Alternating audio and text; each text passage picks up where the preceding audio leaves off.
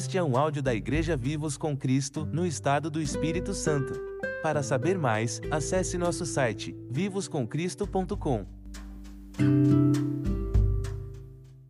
Nós estamos aqui por causa de Jesus. Muito bom entendermos que, apesar de nós não estarmos num, num lugar em que é, as cadeiras não estão enfileiradas como de costume, né? Mas se nós formos parar, a última reunião de Jesus foi à mesa. Amém? A última reunião de Jesus foi assentado com seus discípulos. E eu gosto muito desse formato de mesa, apesar que nós sabemos que não é, não, nem sempre é possível isso.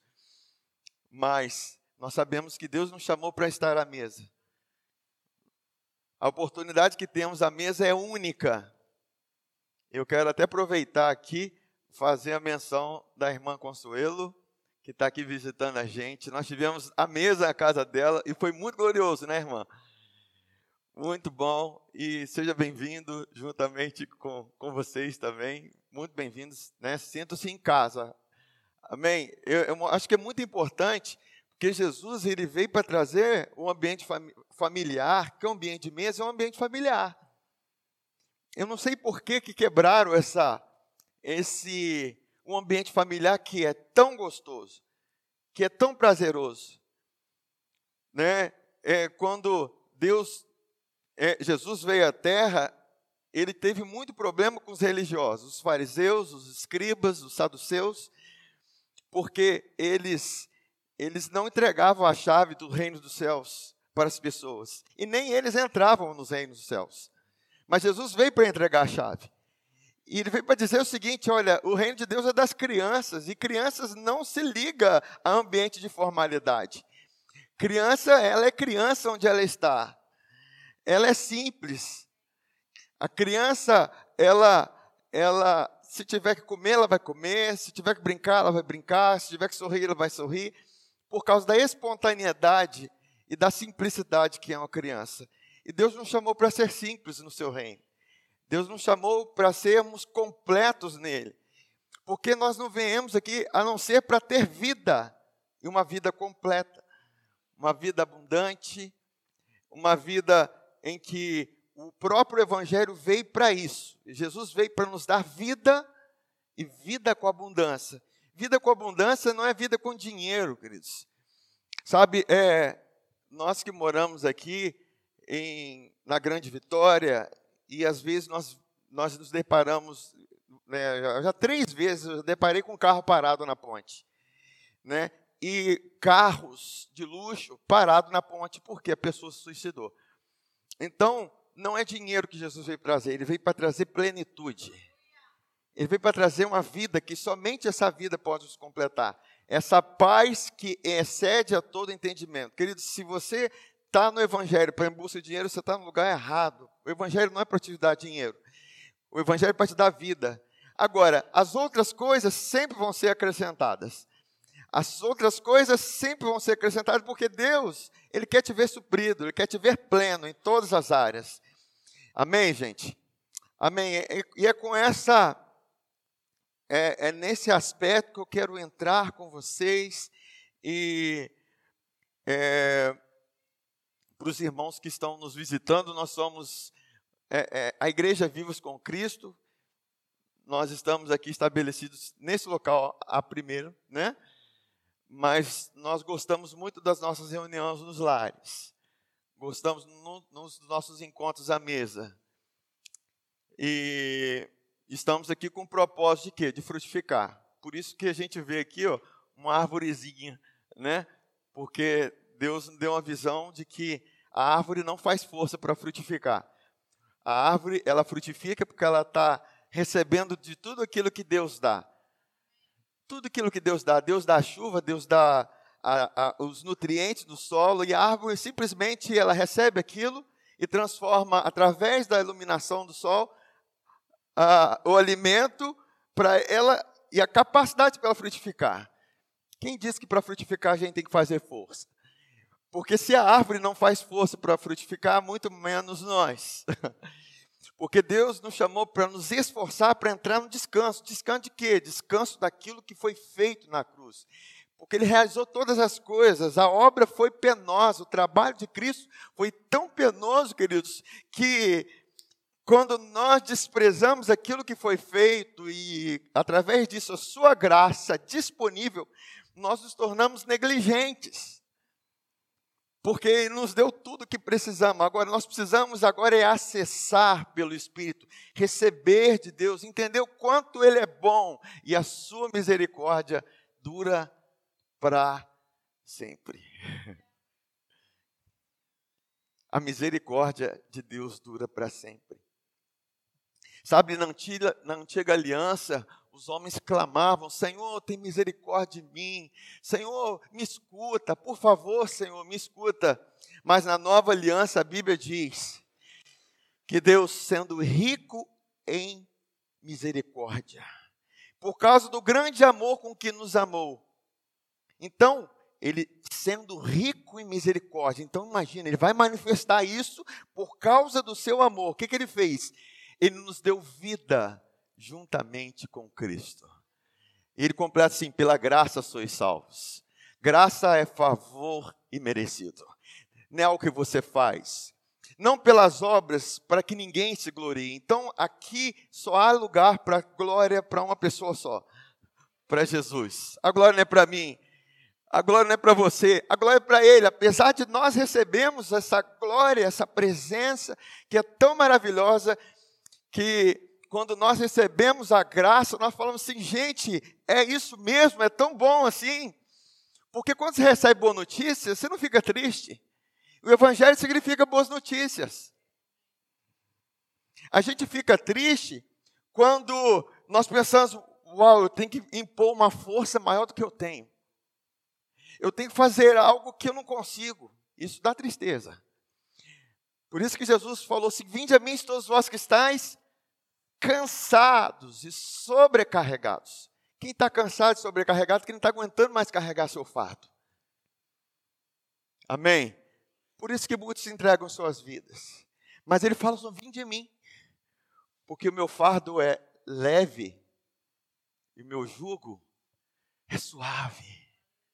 Se você não chegar aqui e não sair leve daqui e suave daqui, você não recebeu o evangelho ou eu falhei em transmitir a mensagem, ou você falhou em receber. Porque a parábola do semeador, o semeador semeia, mas o solo depende de cada um. O solo depende se eu compreendo a palavra, se eu recebo, se eu persevero nela. Amém? Porque é necessário entender isso. Porque a semente, queridos, é poderosa. Não estou falando de uma palavra qualquer. Amém? Nós não estamos falando de algo que é, a gente estuda na faculdade, nós estamos falando de algo que, que é transmitido pelo próprio Espírito.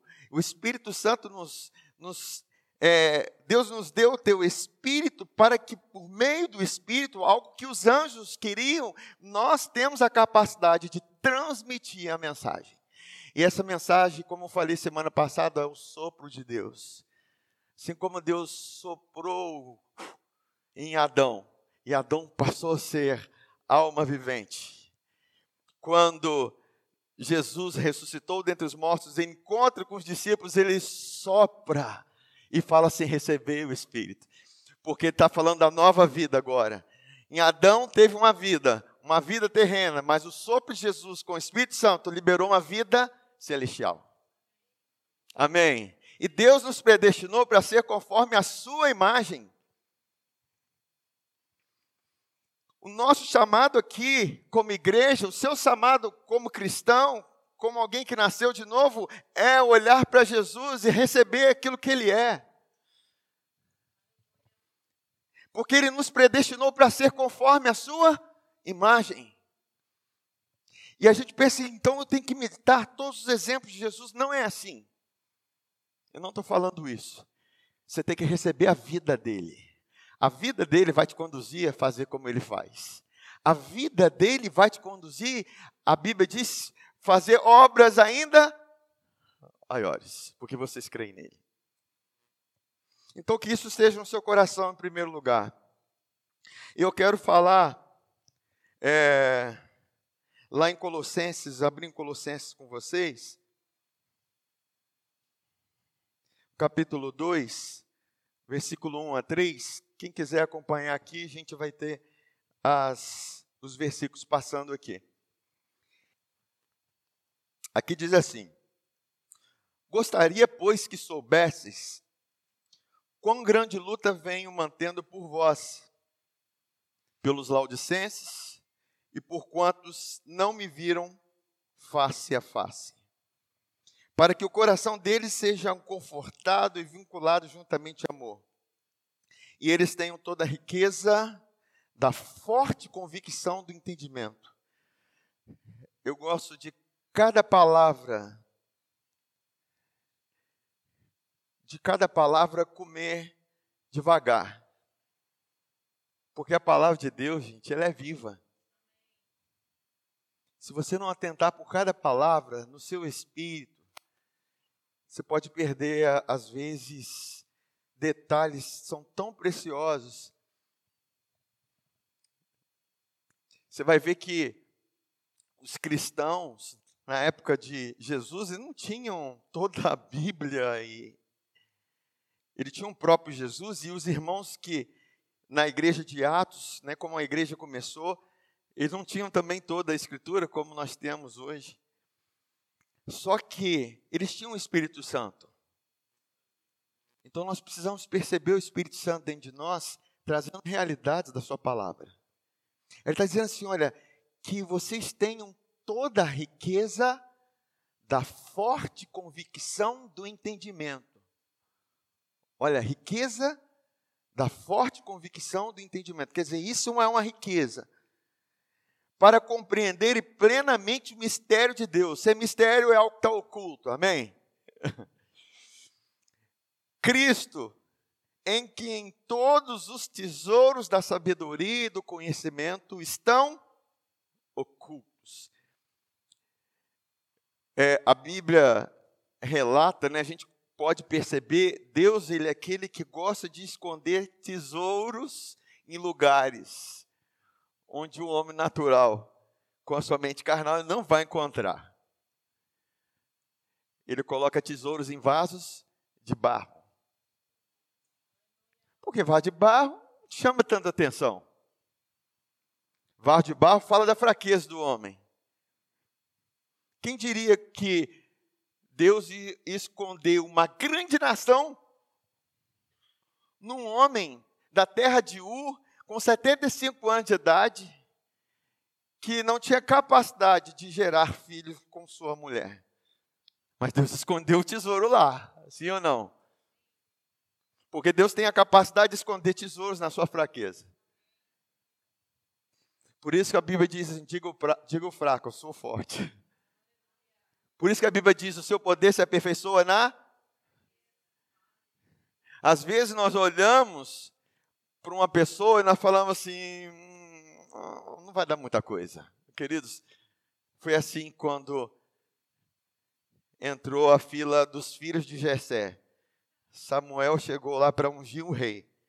Aí de repente eh, Samuel vai ungir o rei e vem Eliabe, mas mais fortão, assim, igual a mim, assim, fortão, assim. Estou chamando existência. É, não. mais fortão, né? Aí o, o, os olhos de, de Samuel, o profeta, ficaram assim, vislumbrados. Eu falei, meu Deus, é esse, esse é o rei que eu vou ungir. Aí, de repente, Deus fala no coração de Samuel, não, Samuel. Não, eu não vejo como o homem vê. Eu vejo o coração. Por isso que o nosso olhar tem que ser o olhar do coração. Porque a riqueza nós só descobrimos quando os nossos olhos do coração são iluminados. Amém, gente?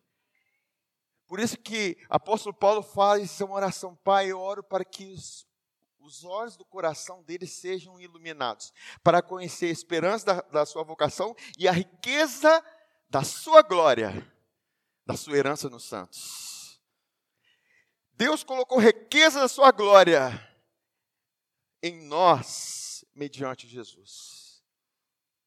Mas essa riqueza precisa ser explorada. Riqueza que não é explorada é apenas uma riqueza inexplorada.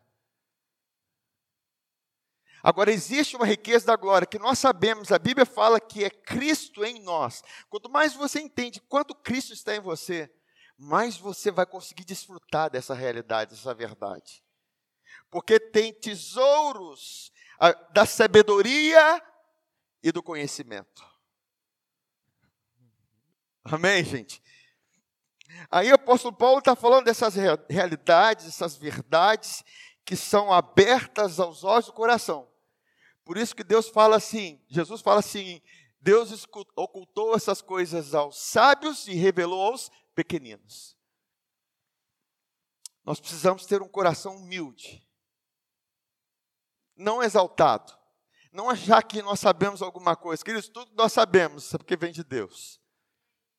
Tudo que temos vem dele. Deus dá graça aos humildes, mas aos soberbos ele resiste. Porque o soberbo que ele resiste para quê? Porque o soberbo não pode receber dele. E soberbo não tem a ver com dinheiro, não tem a ver com pobreza, com riqueza. Soberbo é aquele coração que ele é muito centrado em si mesmo. Confia muito em si mesmo, na sua força, na sua carne. Mas Deus nos chamou para confiar nele. Quanto mais humilde, mais eu confio nele. Por isso que a Bíblia diz assim: humilhai-vos, tenha humildade de se colocar debaixo das potentes mãos do Senhor, porque Ele, ao seu tempo, nos exaltará. Humildade tem a ver com confiar nele. E a graça casa com a humildade. A graça tem esse casamento perfeito com a humildade. Aí, continuando nesse contexto, em que nós estamos lendo, lendo. Aí no versículo 6 a 7, o apóstolo Paulo, ele continua escrevendo e falando: Ora, como recebestes Cristo Jesus, o Senhor, assim anda nele. Para aí. Como que você recebeu Jesus? Você fez alguma obra para receber Jesus? Você você pintou o seu vaso de barro, pintou ele colorido para Jesus vir? Ou você ouviu sobre ele, entendeu aquilo que ele fez por você na cruz e você se rendeu a isso? Você enxergou a graça e você falou: Eu preciso dessa graça, eu recebo. Eu recebo Jesus como meu Senhor e meu Salvador. Essa é a verdade. Porque Jesus foi feito pecado no nosso lugar, para nos tornar a sua justiça. A justiça dele, nos fazer justos pela fé e não pelas obras. Então, como você recebeu ele? Dessa forma. Então ele fala assim: assim andai nele. Por que, que nós andamos separados dele? Da forma que recebemos, recebemos e de repente nós estamos nos esforçando para viver uma graça em que ele nos deu sendo vaso de barro. Queremos pintar o vaso, fazer pinturas de dourado com prata e bronze. Não, queridos, o vaso não se pinta. O vaso se contenta com o tesouro que está dentro dele. A religião, infelizmente, ela pinta muito vaso lá de fora, tem muita, muita beleza exterior. Mas Jesus falou assim: Olha, vocês fariseus são bonitos por fora, mas estão mortos por dentro. Mortos por dentro. E Deus nos chamou para viver. Não importa qual é a sua aparência exterior agora. A beleza de dentro sempre vai se transparecer. Confie nisso. O coração alegre, ele é formoseia o rosto. E o reino de Deus é justiça que ele nos dá, paz e alegria no espírito. É interior. Evangelho não é exterior, queridos. Evangelho é interior. Aí, ele continua falando aqui, olha, assim andai nele, nele radicados, enraizados. Queridos, eu por causa de uma palavra, quando eu ouvi essa palavra raiz na minha vida, eu me lembro, quando o Espírito Santo me focou na raiz, eu, eu escrevi um livro pela graça de Deus, como árvores. Porque eu falei, é isso, eu quero, é, é raiz. Porque tudo começa na raiz. Sabe, os, é, os, os, psicólogos, os psiquiatras trabalham, vão trabalhar o comportamento, eles vão tratar a, a, a consequência de uma ansiedade, de marcas que ficaram no seu passado, de abandono, rejeição, tantas coisas, vão tratar talvez com remédio, ou tentando aliviar sua dor. Mas o que trata a raiz são as coisas espirituais, é o Evangelho, é a graça de Deus, é coisa que você não vê, mas você recebe no seu interior. Porque uma vez que a sua raiz é sarada, como diz a palavra, se, os, se a raiz é santa, os ramos serão santos. Quer dizer, se a raiz é curada, o ramo será curado. Deus nos chamou para viver e entender realidades que são provenientes da raiz. Aí ele fala assim: olha, nele, nele, em Jesus, não saia dele, queridos, não vá para Moisés, não vá para lugar nenhum, vai para Jesus e continua nele, não saia. Porque Deus não tirou de lá. Quando Deus nos ungiu por meio do seu Espírito para nós permanecermos em Jesus. Então nós não podemos sair de lá. Ele fala assim: nele enraizados, aí, e edificados. Tipo assim, nele fundamentados, e a edificação vai crescendo. E a edificação vai crescendo e vai sendo provada com os rios, com os ventos, com a chuva que dá contra aquela edificação. E de repente vai ficando mais forte, né? Confirmado, não, está confirmado, tem selo de autenticidade. é, os. Eu ia falar em metro, em metro para outra realidade. Mas os engenheiros vão olhar e vão falar assim: Uau, a estrutura está boa, hein? Vai dar um prédio maravilhoso. Porque o que define é o fundamento. O que define é a raiz. Aí, nele, edificados e confirmados na fé, tal como fossem instruídos Aí onde eu quero chegar com vocês? Crescendo em ações de graças. Crescendo em ações de graça. Sei que nós já ouvimos falar sobre isso, mas tem dias que Deus dá um zoom na palavra dele e fica lá brilhando ações de graça, ações de graça, ações de graça, ações de graça. E eu quero dar esse zoom que Deus colocou no meu coração. Sabe, ações de graça aqui, ela, ela é, no grego é, é Eucaristia. Né? Nós ouvimos muito isso dos católicos. Eucaristia. E significa gratidão. Aí no caso aqui é substantivo, não é o verbo. Aí interessante, porque nós queremos é, ações de graças em quê? É lógico, nós já podemos perceber porque pelo fato de estarmos em Jesus, já é motivo para darmos ações de graça. De estarmos enraizados nele, que nós estamos enraizados no autor e consumador da nossa fé, naquele que criou todas as coisas, e não somente isso, aquele que entregou sua própria vida e nos ama com amor eterno.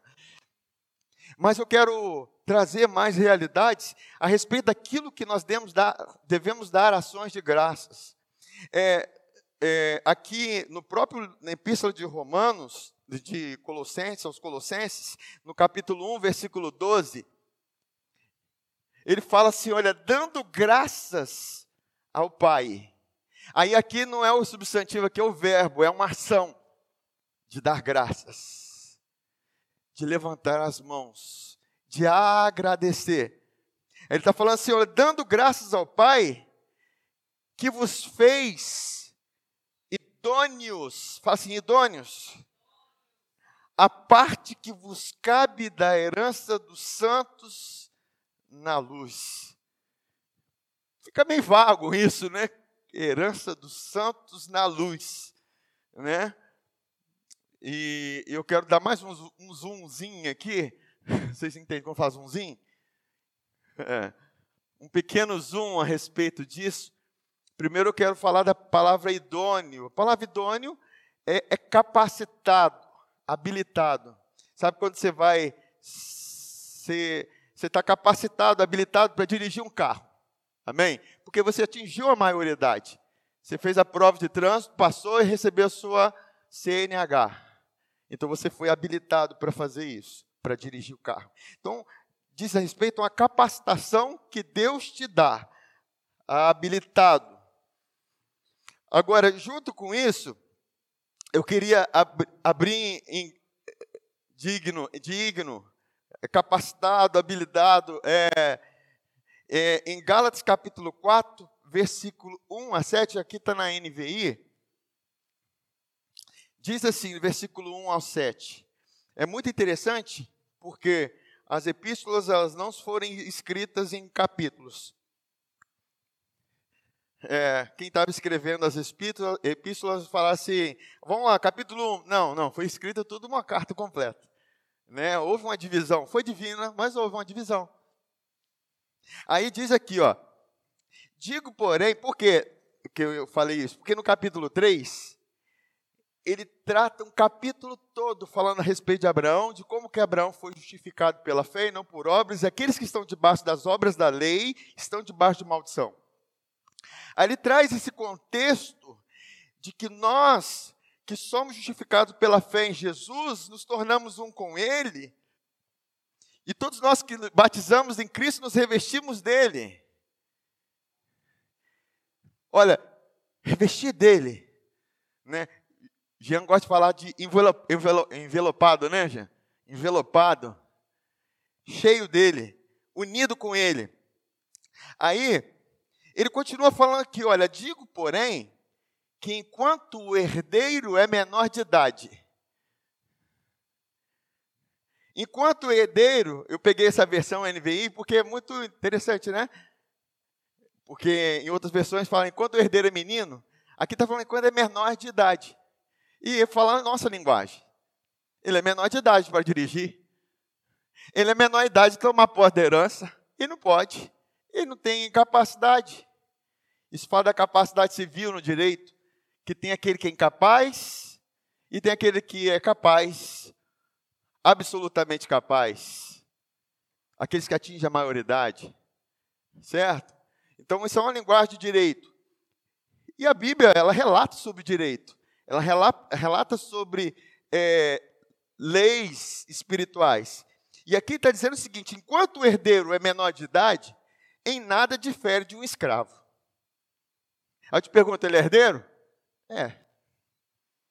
Mas ele é menor de idade. O que define que ele é menor de idade? Aí vou continuar aqui. Embora seja dono de tudo. No entanto, ele está sujeito a guardiões, administradores até o tempo determinado por seu pai. No caso, é, são os tutores, aqueles que tomam conta e que administram os bens até que o menino se torne maior. Ele atinge sua maioridade. Amém? Aí ele fala assim: olha, assim também nós, quando éramos menores. Uau! Ele já está classificando que nós nós. Ele está falando aqui de uma classe, agora está falando da outra, que nos inclui. Nós, quando éramos menores, estávamos escravizados aos princípios elementares do mundo. Mas quando chegou a plenitude do tempo, Deus enviou o seu filho, nascido de mulher, nasceu debaixo da lei, a fim de redimir os que estavam sob a lei, para que recebêssemos a adoção de filhos. Então, enquanto estávamos debaixo da lei, estávamos debaixo da escravidão, estava debaixo do jugo de escravidão, que em Gálatas capítulo 5 fala. Porque a lei, ela é santa, ela é justa, mas ela não pode me tornar perfeito, completo, justo. Ela não pode me dar capacidade, idoneidade e dignidade. Somente Jesus pode fazer isso. Por isso, Jesus nasceu debaixo da lei, cumpriu toda a lei, recebeu a maldição que era nossa por causa da nossa desobediência, desobediência de Adão, e porque ele recebeu sem ter pecado, morreu como cordeiro, derramou seu sangue, nos justificou e trouxe redenção para nós. Para que nós, que estamos debaixo da lei, recebêssemos habilitação para possuir a herança. Vocês entendem? Por quê? A justiça foi satisfeita. O juiz olhou e falou assim, né, legal. Ele pode tomar posse da herança. Ele não é menor de idade mais. E a menor é menoridade. Isso. São linguagens, gente, de, de. Mas estar incapacitado diz respeito a eu não ter justiça suficiente para tomar posse. Eu chegar diante do juiz e falar assim: eu posso tomar posse? Ele vai assim, não, você é menor ainda. Mas quando eu me tornei filho, porque Jesus, debaixo da lei, para resgatar os que estavam debaixo da lei, para nos dar a adoção de filhos, se eu fui feito filho, aí eu tomei posse. Aí eu me torno digno, capacitado e habilitado para herdar. Você entende por que, que o apóstolo Paulo fala assim: assim como recebeste Jesus, assim andai nele? Com essa mesma capacitação, habilitação é, que Deus nos dá, é assim que nós tomamos posse da herança. Vocês lembram? Lá no livro de Josué, quando é interessante que o Pentateuco são os cinco primeiros livros da lei: Gênesis, Êxodo, Número, Levítico e Deuteronômio. São cinco da lei. Terminou ali os cinco livros da lei. Quem que vem? Josué. Certo? Josué. Josué é o mesmo nome de Jesus. Certo? Amém? Fala assim, Josué é o mesmo nome de Jesus. Quer dizer, é representação, é a figura de Jesus. Terminou os cinco livros da lei, entrou Jesus. Aí começa o livro de Josué.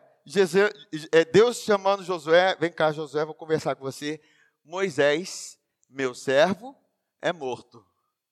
Agora você, Josué, fará o meu povo herdar. Você entendeu? Moisés, meu servo, porque a lei produz servos. A lei produz servos. Moisés, meu servo, é morto. A Bíblia diz que o fim da lei é Cristo, para a justiça de todo aquele que crê, para justificar todo aquele que crê, para tornar hábil, para tornar capacitado, habilitado para possuir herança. Porque quem me faz herdar não é Moisés, é Josué. Quando Deus fala assim, olha Josué, ser forte, corajoso, Ele não está falando para a igreja, Ele está falando para Josué, Ele está falando para Jesus, ser forte, Jesus, vai até o fim, vai até o fim, até o fim da cruz. A Bíblia diz que Jesus obedeceu até o fim da morte, e morte de cruz para resgatar os que estavam debaixo da escravidão e nos tornar filhos.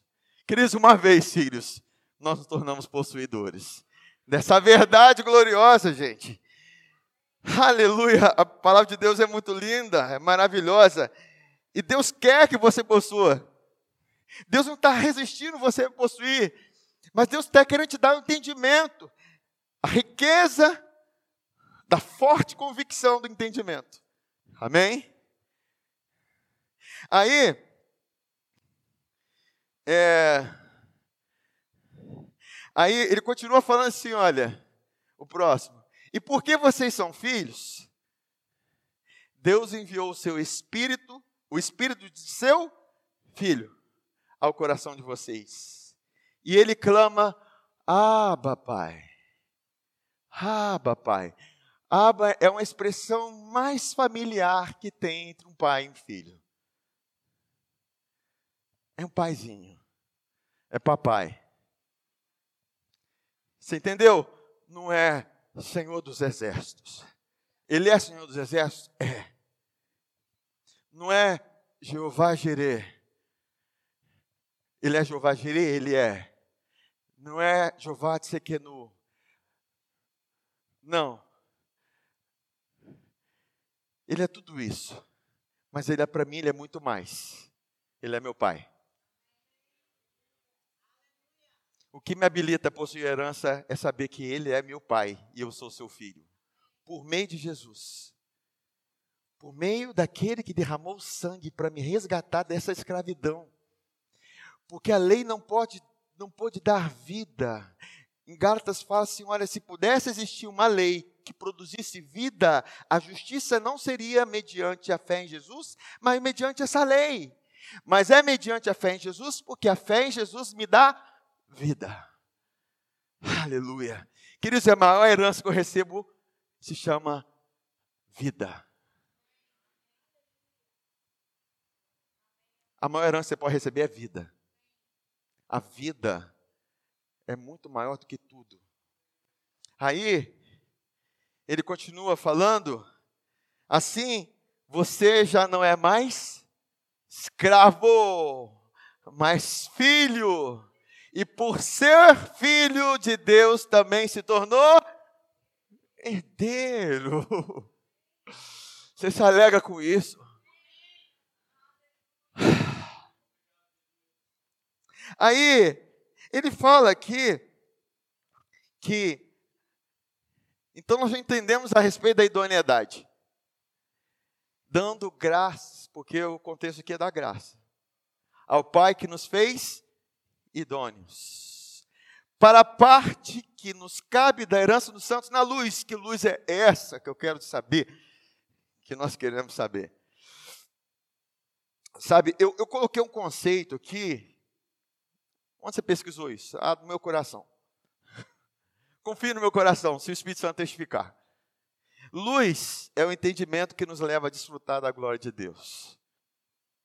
Porque enquanto você não tem luz, não tem clareza, você não tem entendimento.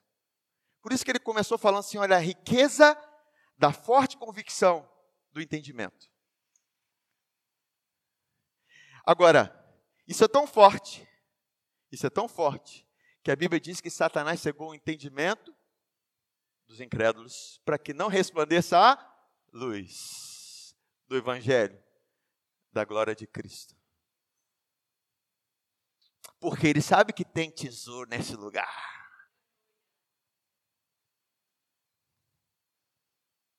E ele quer cegar você. E eu estou falando aqui de incrédulo, não pense que é aquele que está fora da igreja, não, queridos. Incrédulo é às vezes aquele que não crê na perfeição da obra de Jesus. Como foi completa? Como foi suficiente? A ponto de Jesus falar para o apóstolo Paulo: A minha graça te basta, ela é suficiente. O meu poder se aperfeiçoa na fraqueza. Aí ele, é, eu, eu já falei aqui, é, aqui, esse versículo, acabei lendo aqui, mas eu vou para o outro versículo aqui em Salmos, no capítulo 34, versículo 1 a 5, o Espírito Santo está falando aqui, tem gente recebendo, eu, sou, eu, eu sinto no meu espírito tem gente comendo essa palavra. E é muito importante isso, porque quando lê o livro de José, de Josué, ele fala assim: olha, ordene ao povo que que entre no descanso, que descanse e leve de comida, ele coma. Paulo ele fala assim, olha, é, eu vos encomendo a palavra da sua graça a qual é poderosa para vos edificar e vos dar a herança. O que eu estou ministrando aí, é essa palavra, que vos edifica e te dá a herança. Amém? O que você faz para herdar? Você tem que ter vínculo sanguíneo. Geralmente é vínculo sanguíneo. Vínculo de família. O pai que deixa herança para o seu filho. Por isso que Deus nos deu o espírito do seu filho. Quando nós dizemos, papai, estou dizendo assim, eu tenho herança. Herança mediante aquele que morreu, que deixou o testamento. E agora nós estamos falando do Novo Testamento. Porque debaixo do velho não existia herdeiro. Existia escravos. Porque eles estavam debaixo da lei. Mas Deus nos tirou da lei e nos colocou na graça. Para possuir herança. Aí, ele fala aqui, é, Estamos na luz. Glória a Deus. Em Salmo 34, versículo 1 a 5 diz assim: Bendirei ao Senhor em todo tempo. Isso é dar graças, amém? Isso é. Aleluia. O seu louvor estará sempre nos seus lábios. Gloriar-se-á no Senhor a minha alma. Os humildes o ouvirão e se alegrarão. Percebam? Os humildes o ouvirão os humildes são aqueles que dão ouvido e se alegram. Engrandecei o Senhor comigo. E todos a uma lhe exaltemos o nome. Vê que não tem nada centrado no homem, tudo centrado nele. Centrado em bem dizer o Senhor, a sua obra, a sua grandeza, o seu nome. Eu não sei por que o evangelho se tornou o centro, o homem, o homem fazendo, sendo que o evangelho é Deus fazendo. É Ele que opera em nós o querer e o efetuar, gente.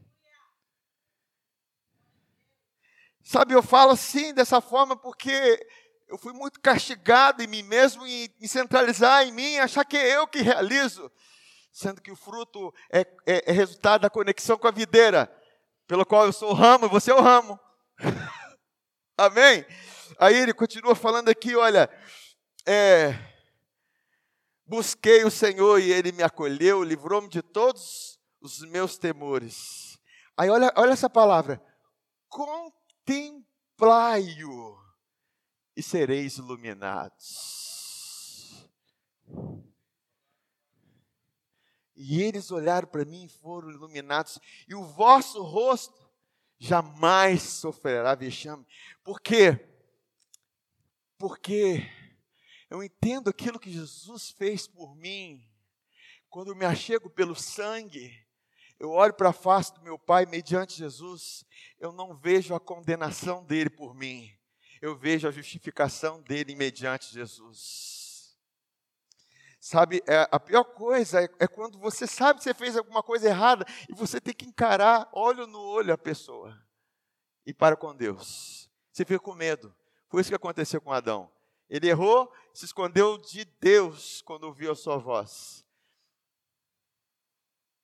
E Deus teve que prover túnicas de pele de animal, que com certeza esse animal foi derramado o sangue dele, que foi o primeiro sacrifício. Para quê? Para que ele não tivesse vergonha. Por isso que quando nós olharmos, contemplarmos nosso rosto, não vai ter vergonha. Não vai ter medo que nós estamos olhando para a face de um pai amoroso que foi capaz de dar o seu único filho. Romanos capítulo 8 diz assim: Agora, já nenhuma condenação há para aqueles que estão em Cristo Jesus. Aí você vai ver terminando falando assim: olha, quem tentará acusação contra os escolhidos de Deus, se é Deus quem os justifica? Não somos nós quem nos justificamos, é Deus quem nos justifica. Quem os condenará? Ou antes, quem morreu por eles, o qual intercede também por eles, qual é Jesus. Aleluia. Glórias a Deus por isso. Aí, ele, é, no versículo 12 a 15, Quem é o homem que ama a vida e quer longevidade? Quem quer longevidade aí? Diga amém. Gente, isso é real. É mais real que o chão que eu piso, como diz a música. Ah, mas pastor, mas a Bíblia diz lá no Salmo 90 que a vida do homem é 60, 70, no máximo não sei quanto tempo, porque o resto é enfado e cansaço. Mas olha o contexto. Eles estão debaixo da ira, da condenação. Pula para o Salmo 91. Aquele que habita no esconderijo do Altíssimo, a sombra do Onipotente descansará. É outra realidade. Aí ele fala assim: Olha, darei longevidade, e ele mostraria a minha salvação. Deus tem longevidade para você. Não importa a sua idade, queridos. Olha para Abraão. Abraão foi abençoado em todas as coisas.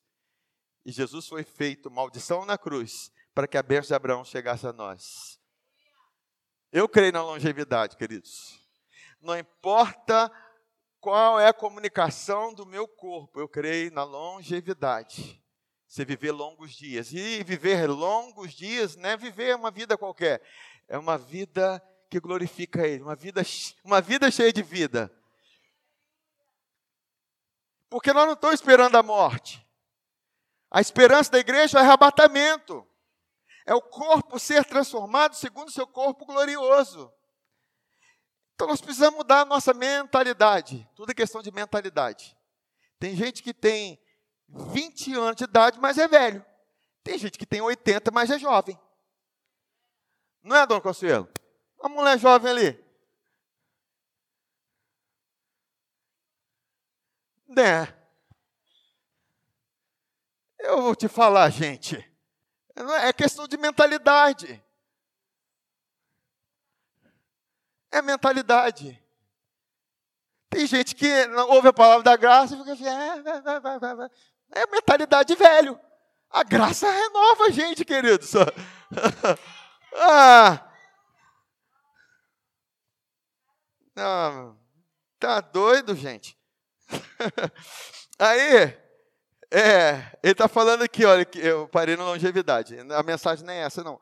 Quem quer longevidade para ver o bem, refreia a sua língua do mal e os lábios de falarem dolosamente, engano.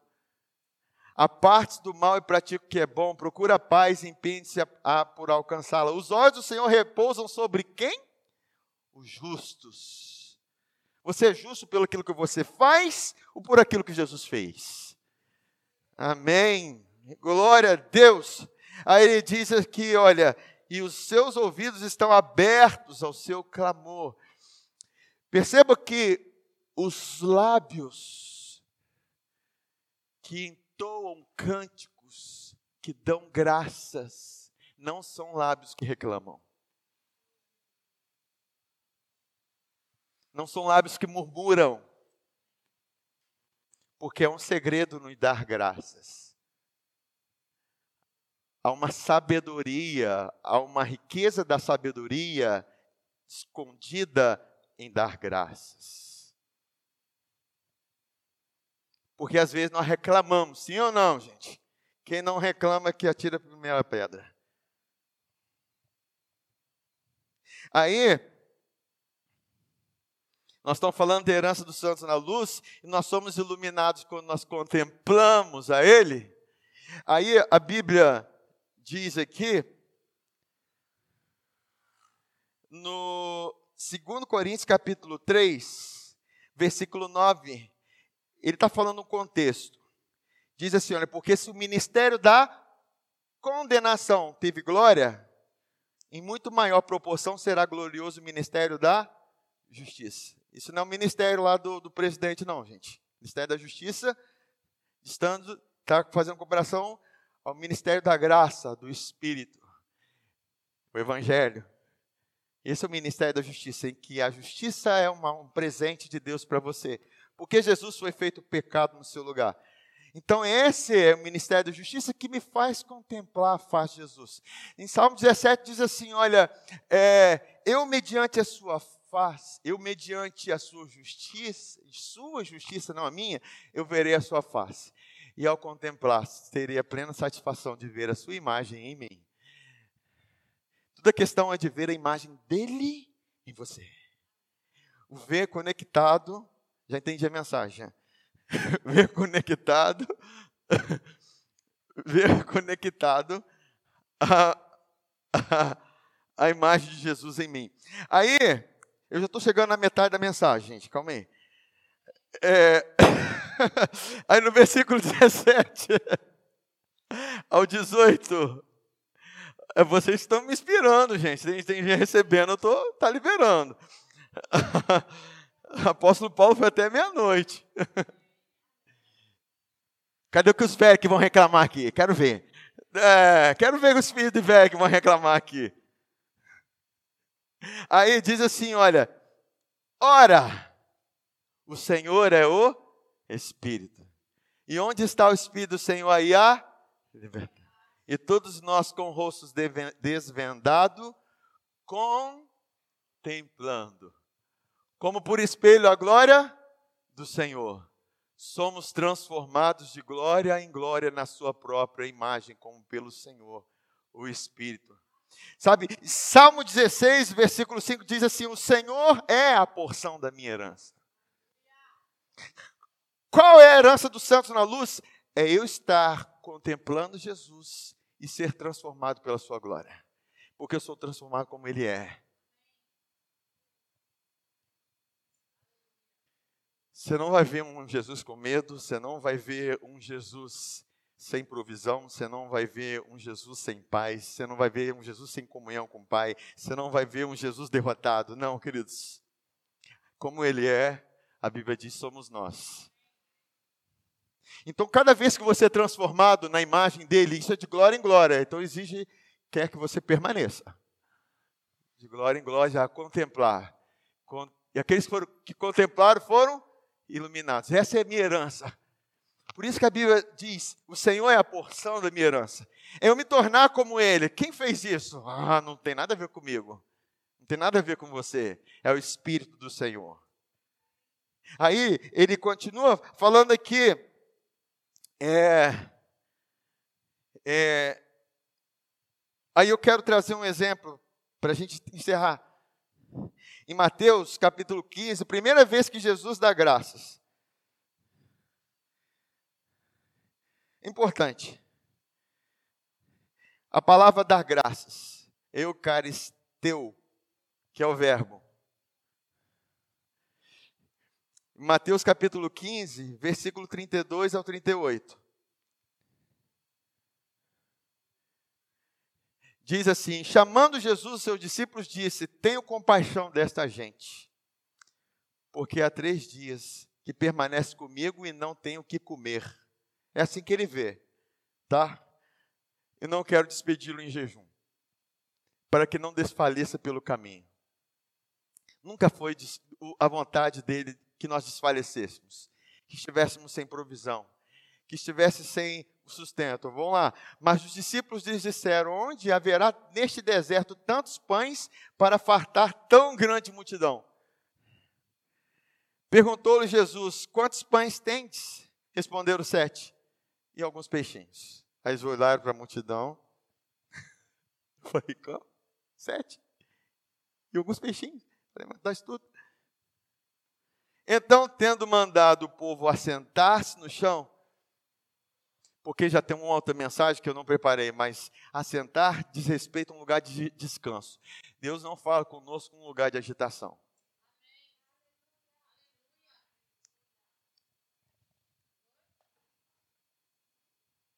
É o anjo que está tropeçando aqui, gente. Presta atenção. Assente-se. Aí ele fala que no chão tomou os sete pães e os, e os peixes e dando graças. Tem versões que dizem ele olhando para o céu, deu graças. como que humanamente nós fazemos? Olhamos a quantidade e falamos assim, é pouco. Não dá para nada. O salário vem para a conta, ih, não é nada. Você entende? Quando nós deveríamos dar graças. Queridos, porque tudo que você agradece, cresce.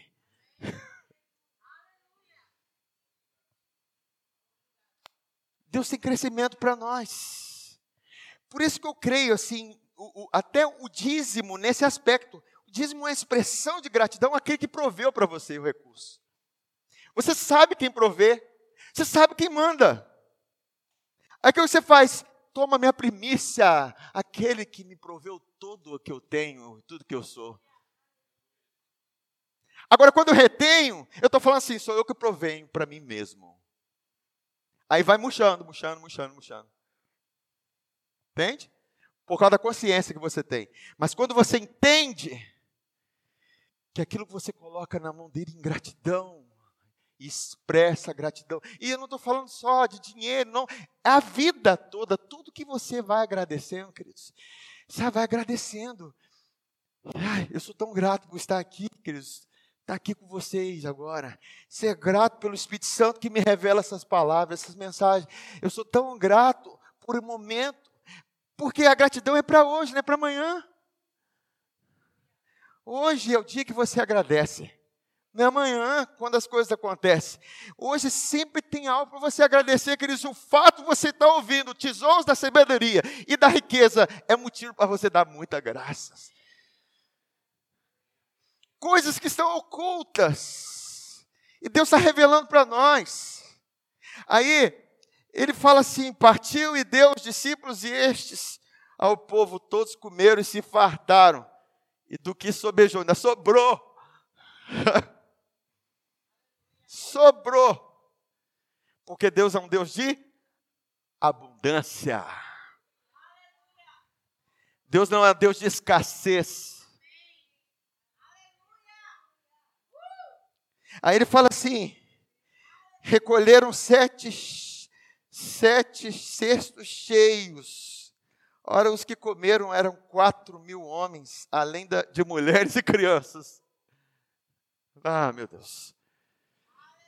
Você percebe o Espírito de Jesus transformando seu interior? O Espírito do Senhor fazendo contemplar o coração de Jesus, aquele que conhece o Pai, dando graças. Jesus falava assim: Pai, eu sempre dou graças a Ti, porque o Senhor sempre me ouve. O justo entende, eu sou ouvido. Ele, os olhos dele estão sobre mim. Quando ele anda na rua, ele não fica preocupado com o ladrão, ele não fica preocupado com o assaltante, porque ele está consciente que os olhos do Senhor estão sobre ele. Ah, querido, onde eu ando? Eu ando muito tranquilo, em paz. E eu dou muito trabalho com os anjos. Dou muito trabalho com os anjos.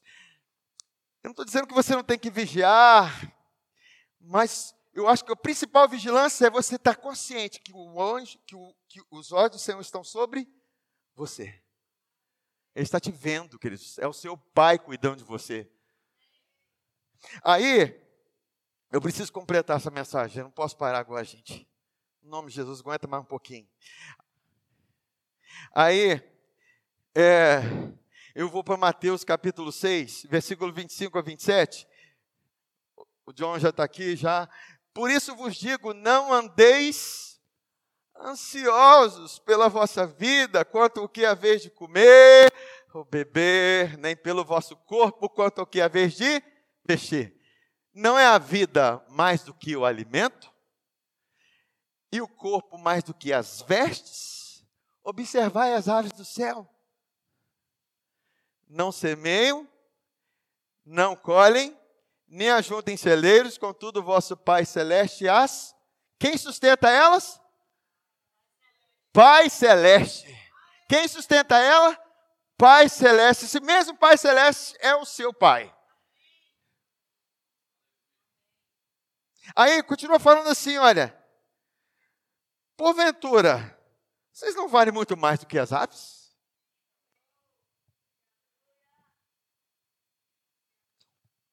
Problema É porque você aceita a desvalorização que o diabo coloca na sua mente. Aí você se sente desvalorizado. Ah, eu não sou como fulano. Porque eu não sou como Beltrano. Porque daí que vem a reclamação. Você começa a comparar, aí começa a murmurar, compara. Fulano tem isso, fulano tem aquilo, você é assim, você é aquilo. Para de comparar, queridos. Você foi chamado para contemplar Jesus. A gente fica comparando isso, comparando aquilo, comparando é, é, a casa de um com o coração de outro, o casamento de um. Para, contempla Jesus, por favor.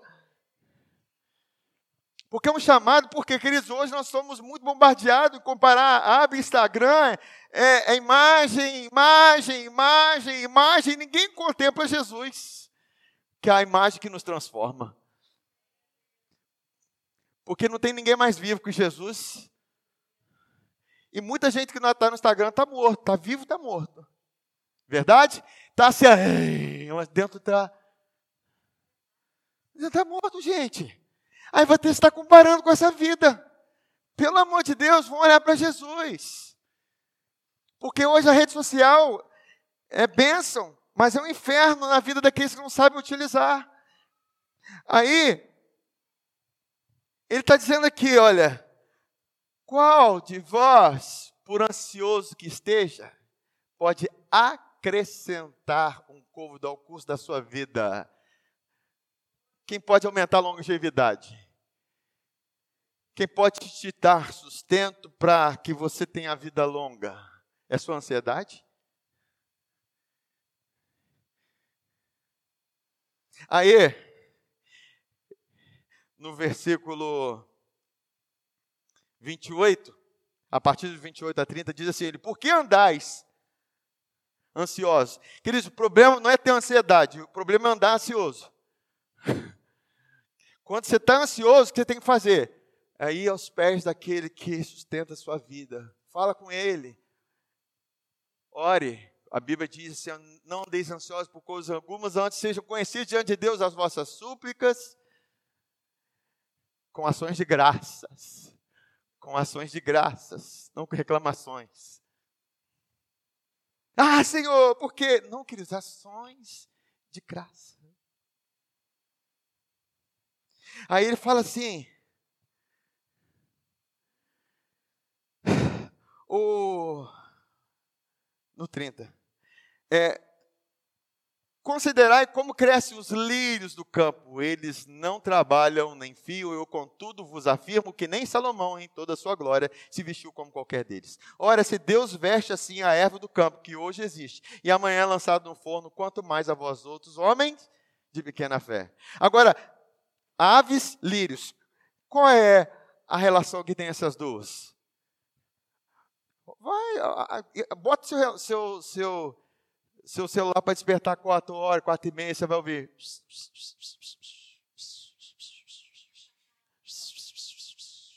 O que, que elas estão fazendo?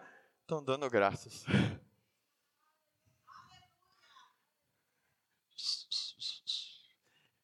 Elas estão nem preocupadas, nem chegou a hora de comer. E ela está lá, dando graças. Porque ela sabe quem sustenta ela. Vocês precisam de ave para ensinar vocês, né, gente? Jesus está dizendo. Aí o lírio. O lírio, a própria flor já disse que ela está dando glória para Deus, gente. A flor é o símbolo da glória para Deus. Eles não ficam olhando, ah, Está escuro, ah, será que vai ter semente? Ah, será que vai ter isso? Ah, olha minha vida, olha, olha a quantidade de pessoas, olha a quantidade disso, olha a minha, minha, a minha. Não, queridos, dê graças. Isso é chave de sabedoria de Deus para nós nessa noite e que vai mudar a nossa história para nós vivermos longos dias. E Deus está ministrando isso para nós vivermos longos dias e dias felizes nessa terra. Aí, o versículo 31, para a gente terminar, tá?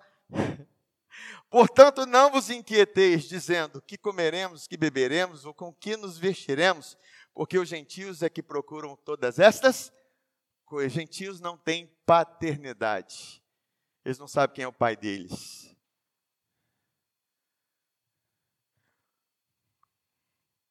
Porque o pai dos gentios morrem, Os pais dos gentios abandonam, mas o nosso Pai é vivo para sempre. Deus nos deu o Espírito do seu Filho, que clama, Abba, Pai. Ele é vivo e vive para sempre. Aí ele continua dizendo aqui, para a gente terminar. Porque os gentios que procuram todas essas coisas, pois vosso Pai celeste sabe que necessitais de todas elas. Buscai, pois, em primeiro lugar o seu reino, a sua justiça, e todas essas coisas vos serão. O reino de Deus é justiça, paz e alegria no espírito.